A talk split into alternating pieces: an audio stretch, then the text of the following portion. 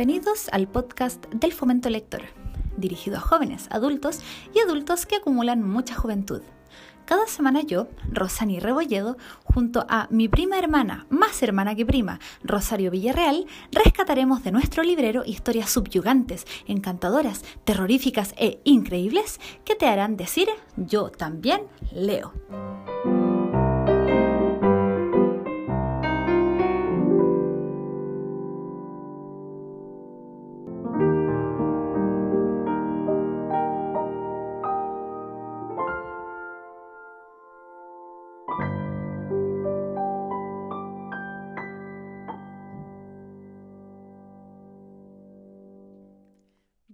Bienvenidos a este segundo capítulo del podcast Yo te leo, con un audio muchísimo mejor. Mucho mejor, mucho mejor. Es que ahora tenemos micrófonos. ¿Supieran dónde grabamos el primer capítulo? En algún momento creo que lo vamos a contar. Sí, sí. Todavía Sí. no, que quede No, en suspenso. no, claro, que quede en suspenso, por favor. En algún momento lo vamos a contar. Mm. Eh, les damos la bienvenida, como decía, a este segundo capítulo. Nos demoramos. Sí. Nos demoramos, así que mil disculpas por eso. Prometemos que ahora vamos a, a ser más organizadas, aunque no fue problema de organización. No. Fue problemas de, de, de fuerza mayor. De fuerza muy, muy mayor, Así que exactamente. pedimos disculpas por eso. Ajá. Y en este tiempo han pasado hartas cosas. Estamos Mm. súper contentas porque el primer capítulo tu- tuvo muy buena recepción. Ujú. Eh, hemos tenido varios comentarios positivos, así que estamos súper, súper contentas. Y a raíz de eso, creamos nuestro Instagram del podcast, que es arroba yo te leo podcast. Por favor, para que nos sigan. Constantemente estamos subiendo, eh, bueno, vamos a estar subiendo los relatos que estamos leyendo, donde pueden encontrarlos, eh, algunas trivias que están apareciendo en las historias, así que se viene bueno. Charito. Mira, a mí me gustaría invitarlos a que nos escriban también por el Instagram y nos digan qué prefieren leer, qué les gustaría que nosotros relatáramos. em, aquí para hacerlo más entretenido. Todo el tiempo esto se ha tratado de disfrutar la lectura y de, de encontrarle, em, ¿cómo, cómo decirlo? Eh, encontrar un, un enganche. Entonces, por eso, si ustedes nos aconsejan, oye, yo estoy leyendo esto, eh, me gustó mucho, o lo que quieran ustedes proponernos, estamos súper dispuestas porque como somos humanas al fin, personas humanas, siempre nos vamos por lo que nos gusta leer a nosotras. Entonces, por eso los invitamos a ustedes a que también nos inviten. Exacto. Y a propósito de invitación, eh, invitarlos también porque eh, esta idea del podcast surgió por otro podcast. Exacto. Un podcast mexicano que nos encanta, nos encanta tanto que quisimos rendirle homenaje a estos Sí. chiquillos. Para que, pa' que no se diga que es copia, es homenaje. Porque también nos dijeron, oye, es que se parece mucho a... Y nosotros, ¡ay! Pero honradísimas. Estamos hablando del podcast mexicano de crimen, de... em, Sucesos paranormales. eh, sucesos paranormales, etcétera, etcétera. Se me olvidó en este momento. Estamos hablando de leyendas legendarias. Exacto. Eh, si lo pueden escuchar, también escúchenlo. Es que es muy, Muy muy, muy, muy bueno. Y como dije, gracias a ellos también nosotros nos atrevimos Sí. un poquito. Y nuestra introducción, si la encuentran parecida a la de ellos, es por eso. Es porque es un homenaje a estos guapetones mexicanos que, que nos encantan. Y que hay que remarcar que no es plagio, es homenaje. Porque es hasta la entonación la ponemos ahí para que nos parezca un poquito, pero claramente por, con mucho respeto y mucho cariño para ellos. Entonces, así comenzamos el capítulo de hoy. Hoy tenemos dos relatos em, bastante diferentes, pero de alguna manera ligados a la niñez. Vamos a hablar de, de niños hoy. Eh, por mi lado, traigo al queridísimo Mario Marito Benedetti. Cada vez que yo nombro a un autor con un este, apelativo más cariñoso es porque me gusta mucho y Marito Benedetti me encanta. Uruguayo, eh, escritor, periodista, etcétera, etcétera. Él hizo mucho, mucho, pero eh, una de las cosas que se destacó, diría yo, es, es en los cuentos y en la poesía. Tiene poemas muy dulzones, muy dulzones que nos llevan a, al extremo casi de, de ser diabéticos. Es que me encanta, Marito. Y en esta oportunidad eh, voy a rescatar un relato de, del texto Cuentos Completos de Mario Benedetti y lo pueden encontrar. Insisto, ligado a la niñez, No quiero adelantar nada más, pero para que ya se vayan haciendo una idea. Este texto se titula Esa boca, de Mario Benedetti. Su entusiasmo por el circo se venía arrastrando desde tiempo atrás, dos meses quizá, pero cuando siete años son toda la vida y aún se ve el mundo de los mayores como una muchedumbre a través de un vidrio esmerilado, entonces dos meses representan un largo, insondable proceso. Sus hermanos mayores habían ido dos o tres veces e imitaban minuciosamente las graciosas desgracias de los payasos y las contorsiones y los equilibrios de los forzudos. También los compañeros de la escuela lo habían visto y se reían con grandes aspavientos al recordar este golpe o aquella pirueta. Solo que Carlos no sabía que eran exageraciones destinadas a él, a él que no iba al circo porque el padre entendía que era muy impresionable y podía conmoverse demasiado ante el riesgo inútil que corrían los trapecistas. Sin embargo, Carlos sentía algo parecido a un dolor en el pecho siempre que pensaba en los payasos. Cada día se le iba haciendo más difícil soportar su curiosidad. Entonces preparó la frase y en el momento oportuno se la dijo al padre. ¿No habría forma de que yo pudiese ir alguna vez al circo?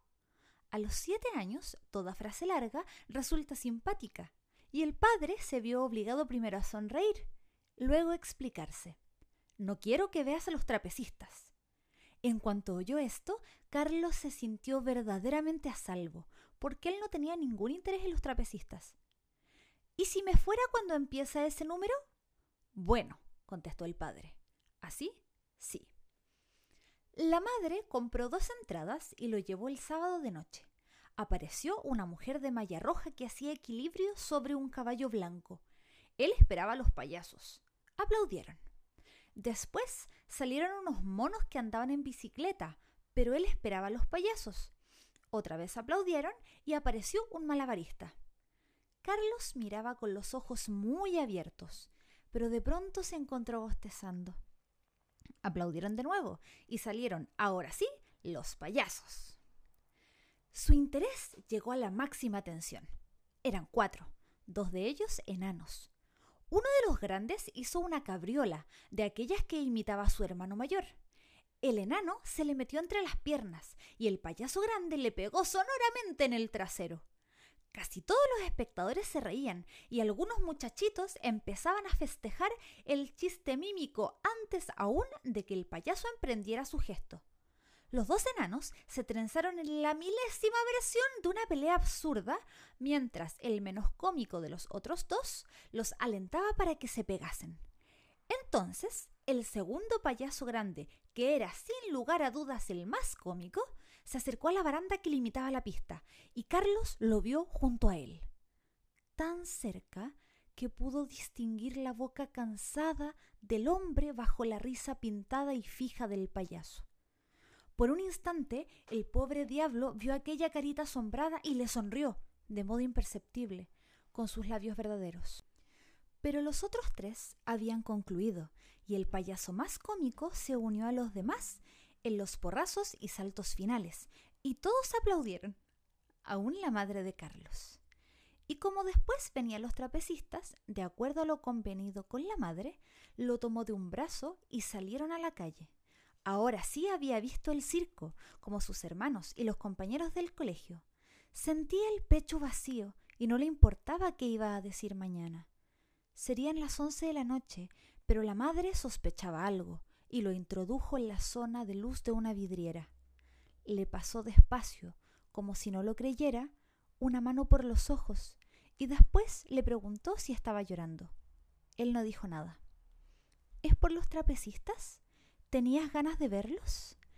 Ya era demasiado. A él no le interesaban los trapecistas. Solo para destruir el malentendido, explicó que lloraba porque los payasos no le hacían reír.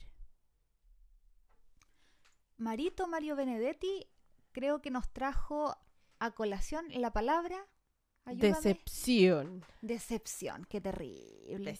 cabro chico, siete años, primera vez que va al circo, emocionadísimo. Oye, tuvo que pensarla para decirle, oye papá, yo quiero ir al circo. Sí, po, tuvo que convencer al padre, es más. Exacto. Y a los siete años, yo lo aplaudo. Me Sí. encanta. Lo logró, lo logró. Lo logró. Pero insisto, volvamos a la palabra desesperación y, y decepción, Decepción. y todo, Sí. porque todos hemos tenido alguna experiencia de decepción en nuestra niñez. Yo descubrí que el viejito pascuero no existía, no como todo el mundo, porque siento que, eh, a ver, en su mayoría, los relatos de, de esta anécdota infantil que yo he tenido con, con amigos o qué sé yo, es, eh, no, yo de a poquitito me fui dando cuenta que mi papá parece que escondía un regalo, que no sé qué, que, que sospechoso que justo a las 12 nos dijeran, vamos a ver cómo viene el viejito pascuero y de repente, ¡pum! En mi caso, al corazón directamente, porque era así que se era licenciatura de kinder. Las tías de kinder hicieron un trabajo maravilloso, ¿ah? porque llevaron al viejito pascuero a la sala en su trineo con un montón, un cerro de regalos. Y yo decía, my goodness, es que, ¿cómo el viejito pascuero está en mi licenciatura? Y él sabía los números de memoria de la lista ¿Ya? y me llamó y yo así como, ¡ah! me entregó un regalo medio piñufla, pero bueno. Lo importante viene a continuación. Me preguntó qué quería para Navidad y yo le dije la casa de Barbie porque niñas de los noventas no me pueden Sí. decir que no Barbie todo el rato. todo el rato. Y yo le dije que quería la casa de Barbie y me dijo que sí, porque yo me había portado muy bien ese año y yo dije, no puede ser. Lo conseguí. Ay, ay, ay. 24 de diciembre y yo siendo hija única, gracias gordos por todos los regalitos, tenía una montaña de regalos también y estaba el vestido de Barbie, el auto de Barbie, la granja de Barbie, bla, bla, bla, Barbie, Barbie. Llegué al último regalo y no estaba la casa de Barbie. Y yo me acuerdo que, y, oye, yo igual era una cabra chica bacán, porque no increpé a mis papás de, oye, y la casa de Barbie. Y yo dije, mira este viejo, el arretute tutate que me dijo que me iba a traer la casa de Barbie y no me trajo nada. Uf, dije yo, ok, esto es una mera fantasía, Oh. no me importa. Oye, a mí me llama la atención que haya sacado esa deducción.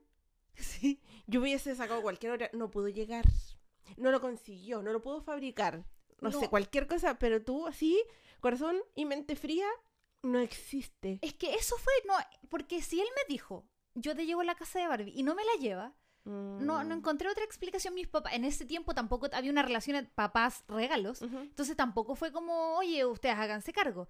Pero debo decir que años después yo les pregunté a mis papás, Ujú. oye, ¿qué pasó? Me dijeron, ¿sabes que te la encargamos? Pero de Santiago, como que algo pasó y se agotaron y no, No. no, y, no, y mis papás pagaron como un porcentaje por la casa y yo me quedo contenta. Otra vez gordos, gracias, se pasaron. Pero no tuve la casa de Barbie, No, y así eh, lo descubriste. Así lo descubrí. ¿Tú tuviste alguna Oh. decepción así fea de, de, Mira, de niña? Que cuéntame, por favor. Terrible, pero tengo que decir que no fue de niña. que es lo peor de lo Es que peor. estaba pensando, no sé qué es peor. Oh, A ver, esto dale. fue grande, universitaria. Ah, no, te pasaste. Estábamos conversando con un amigo, un amigo mexicano, Yair. Escúchanos, Jair, por favor, desde Así México. Así mismo. Órale. Y estamos hablando de películas y yo le dije que una de mis películas favoritas de infancia era Babe el cerdito valiente.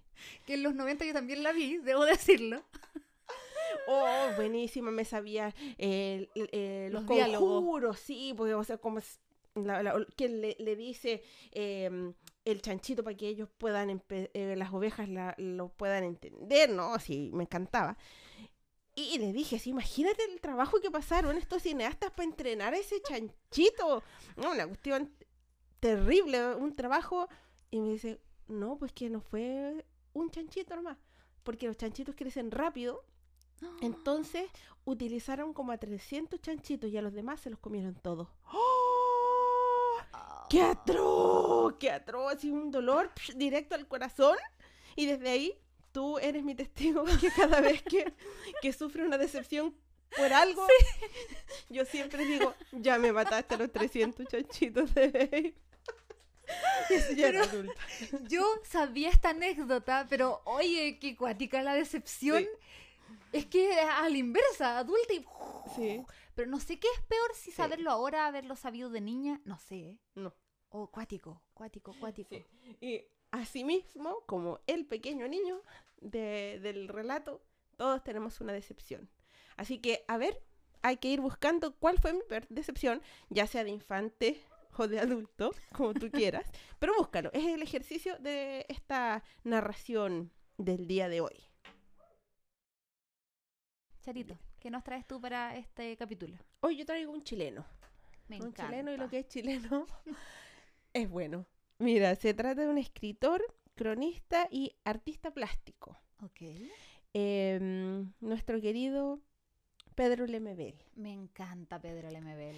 Él, eh, él siempre, o sea, sus narraciones, y esta no, no lo excluye, eh, siempre son relatos de marginalidad. Eh, son, em, son autobiográficos.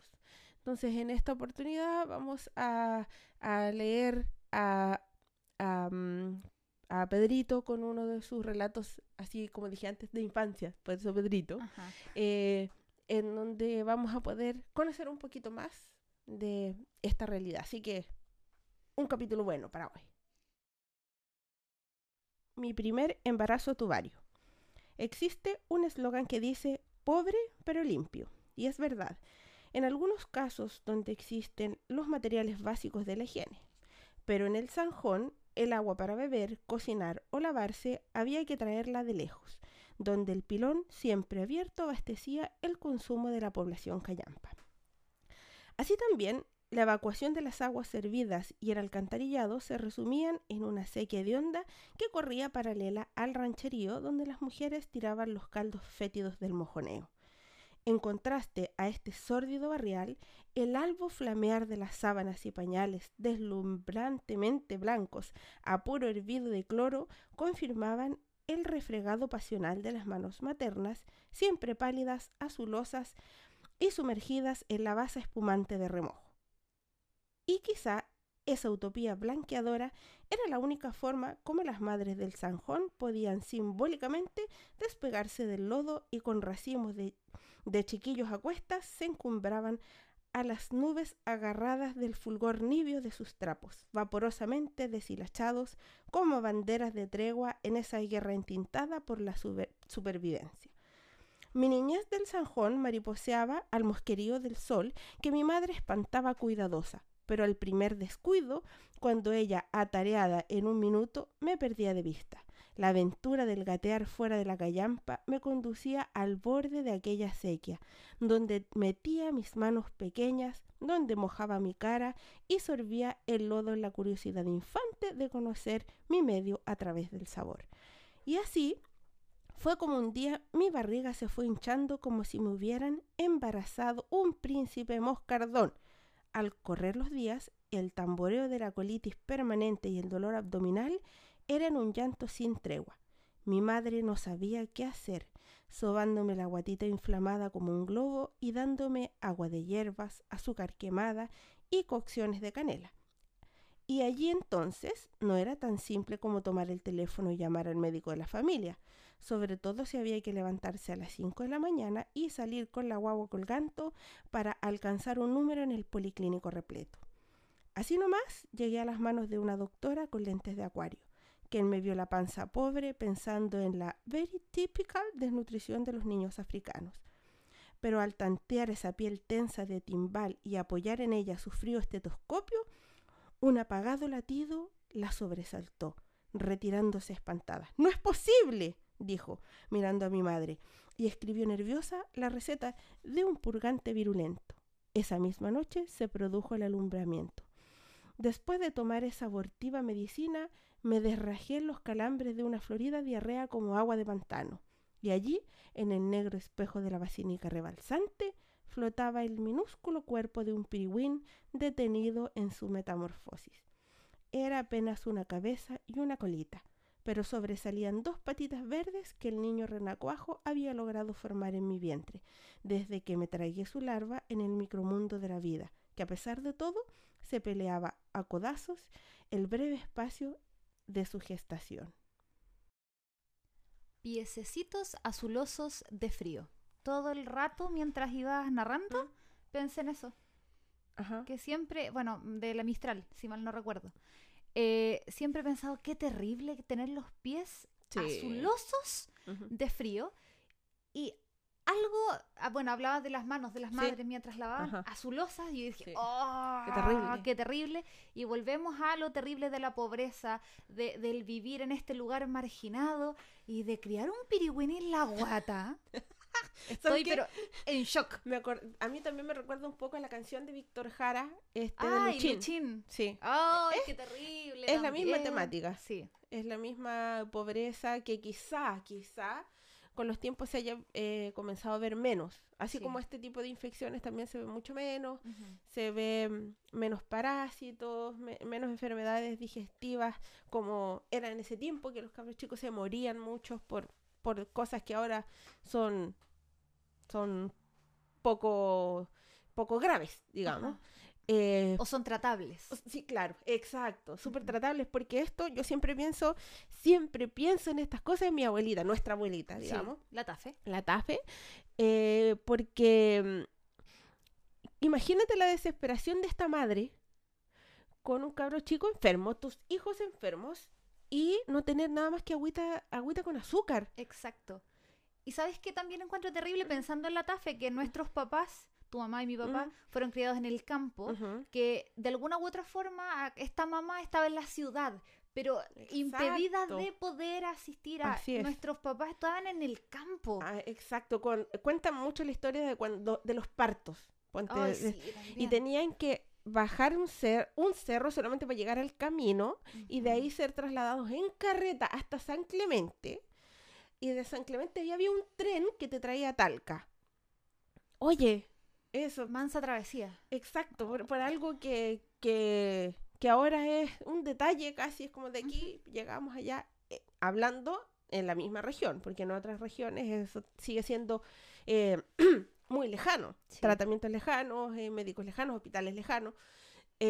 pero pensando nuevamente en, en nuestra propia actualidad, eso, ese tipo de recuerdos, no sí, los recuerdos porque son las, la- los cuentos que nos hacen nuestros padres, pero ¿cuántas veces se vieron expuestos a ese tipo de, de problemáticas? Distintas, como muy bien dices tú, porque era gente de campo. Exacto. Y en este caso, eh, Pedro Lemebel em, nos cuenta de su vida en, en una barriada de ciudad.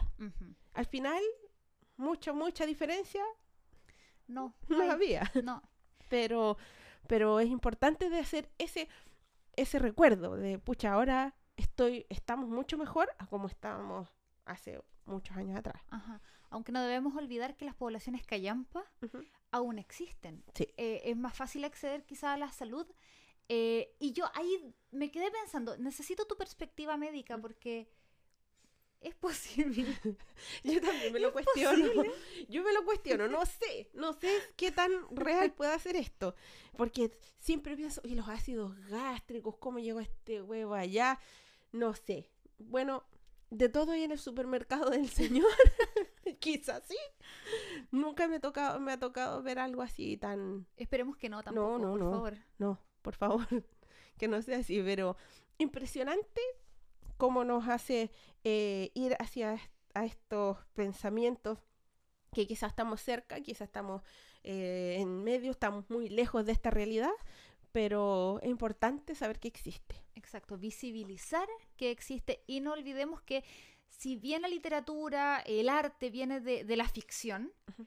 eh, Lemebel nos tiene acostumbrados a, a ser un poco autorreferente en sus relatos, pensando en eh, tengo miedo torero, yo a la loca enfrente yo le tengo la cara de Lemebel. Eh, Tiene la cara de Lemebel para mí todo el rato. Eh, mi amiga Gladys, que ahí sí que es súper, súper, súper autorreferente. Entonces no puedo dejar de pensar que si bien es ficción, ¿qué tanta realidad hay acá? Y eso tenemos que visibilizarlo, señores, porque lamentablemente en Latinoamérica aún tenemos casos, quizá no tan extremos, o quizá sí, O más. o más, exacto, pero lo hay. Así que empatía, señores, visibilicemos también estas realidades que son parte de, de nosotros, de nuestra cultura. Exacto. Empatía es la palabra. Ajá. Empatía. Señoras y señores, atentos porque tenemos una nueva sección en el podcast. Vamos a inaugurar esta sección que bautizamos como Te recomiendo del librero. En cada episodio vamos a recomendar una novela eh, porque nosotras siempre estamos leyendo relatos, pero también queremos llevarles un poquito nuestra opinión, nuestra, nuestro consejo, para que puedan leer ciertos textos, ciertas novelas que a nosotros nos ha gustado harto y que recientemente hemos leído. ¿Ya? Así que voy a empezar. La recomendación de mi parte para esta semana es eh, británica. Se llama El Club del Crimen de los Jueves de Richard Osman él em, nos trae la historia de un asilo de ancianos ABC1. Cáchate ¿Por qué ABC1 y por qué? Yo dije, oye, súper loco, yo también quiero estar ahí en algún momento. Estos viejitos tenían jacuzzi, tenían cancha de tenis, tenían piscina, tenían un salón de puzzles, las tenían todas y eh, constantemente llegaban cargamentos de vino y no, los viejitos vivían pero y tenían muchas actividades, muchas, muchas, muchas, zumba entre algunas de ellas. Y hay un grupo de, entre comillas, amigos. Ellos dicen que si no hubieran llegado ahí al asilo jamás se hubiesen conocido, porque tenemos a un exboxeador, a un psiquiatra, a una enfermera, eh, una policía, que justamente es la que nos hace llegar al relato. Esta policía jubilada em, rescató de los archivos eh, asesinatos o crímenes que ella decía, mm, esto a mí me tinca que no, no es así, esto no corresponde. Entonces, eh, este grupo de amigos, entre comillas, se juntaban cada jueves a tratar de resolver estos, estos crímenes, a ver quién realmente fue el asesino. Claramente ya no podían hacer nada, lo hacían casi como no sé, por diversión. Pero era así como un juego, como el Gran Santiago, la gran capital de los crímenes. Sí, ah, exacto. Eso era para ellos. Y pero de verdad le ponían todo el corazón y no, mira, porque el psiquiatra además era eh, muy, muy importante en este grupo, porque decía, no, porque bla, bla, bla. por el psicoanálisis, de, Y la enfermera también por todos los temas más físicos. Ah, Genial. Y un día, en este asilo, se comete un asesinato y el club del crimen, del crimen de los jueves va a tener que resolver su primer asesinato real. Oh, buena, buena. Así que el club del crimen de los jueves, lamentablemente es un texto súper actual, eh, lo tradujeron al español recién el año pasado, el 2020, así que no sé si estará en PDF, yo lo leí físico. Ya. Eso es como lo fome de mi relato, pero si lo pueden comprar, está bueno, está súper, súper bueno. Ya. Charito, cuéntanos, ¿qué recomendación tienes tú? Esta recomendación de hoy de seguro todos lo conocen, pero por las películas. Es, como siempre, de mis favoritos de terror. Y estamos hablando de Carrie, de Stephen King, em, que tiene dos películas, hasta donde yo sé, una de los años 70, otro de los 2000 y algo. Em, y en este caso está bien plasmado. Se, se, asemeja mucho, pero claro, como siempre hemos dicho, en el libro es mucho, hay muchos más detalles interesantes se trata de una niña adolescente, eh, adolescente eh, que tiene una forma de crianza muy diferente al resto porque su madre tiene ideas em, muy exageradas de la religión. Entonces, al tener este, esta alteración en la madre, la educó a ella de una forma diferente entre jóvenes normales entonces, esto hace que estos adolescentes la, mm, la maltraten mucho en todo su crecimiento, en todas las etapas de la vida, entonces tiene un, daño psicológico grande. Hasta que, por alguna razón, se les presenta la posibilidad de ir al baile con uno de los em, personajes más populares, guapos. Populares, exacto, amables. Y amable, eso es importante.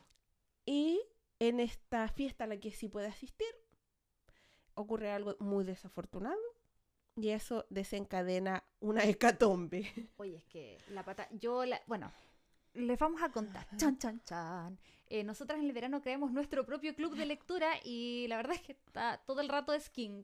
Sí, todo el, centro. Y leímos Carrie y yo también. ¡Ah! ¡Qué emoción! Si pudieran leerlo, porque ya está bien, si vieron la película, me imagino que sí, porque es muy popular. Pero denle una oportunidad al libro que es cortito. Sí, además lo que me gustó mucho es que está intercalado a ver, la profe de lenguaje me va a decir aquí, porque yo no me acuerdo, que es el texto narrativo intercalado con textos como de las noticias, ¿cómo se llama? Periodístico. Eso. Entonces va intercalado, va, va eh, siendo una narración por la misma Carrie y entre medio eh, hay un fragmento de un periódico. Entonces, el día tanto y tanto sucedió esto y entonces ahí está ese fragmento, entonces lo va haciendo interesante también porque no es eh, no es solamente narrativo la narración, sino que tú tienes que meterte en este en este en este cambio de, de textos. Y a mí me pareció interesante. Y ojo, tenemos que recordar que casi fue echada a la basura. Tú me contaste eso.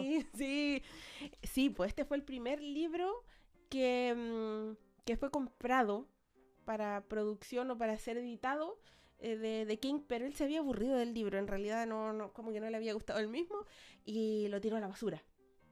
Pero su esposa dijo, no, aquí hay buen material y lo recogió. Gracias, señora King. Gracias, señora King. Porque gracias a ella se salvó y fue uno de los primeros libros que fue llevado también a, a la pantalla grande.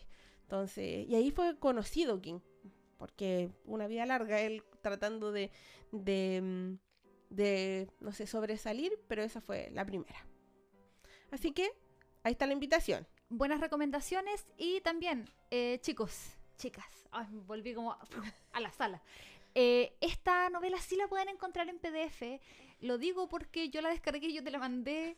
Eh, y esa es la buena noticia. A diferencia del Club del Crimen de los Jueves, que, pucha, lamentablemente todavía está en físico, aprovechen que Carrie sí está en PDF y es facilito de leer. Sí, livianito. Devolvemos los textos al librero para que en una próxima semana volvamos a desempolvar los libritos y traigamos un nuevo relato.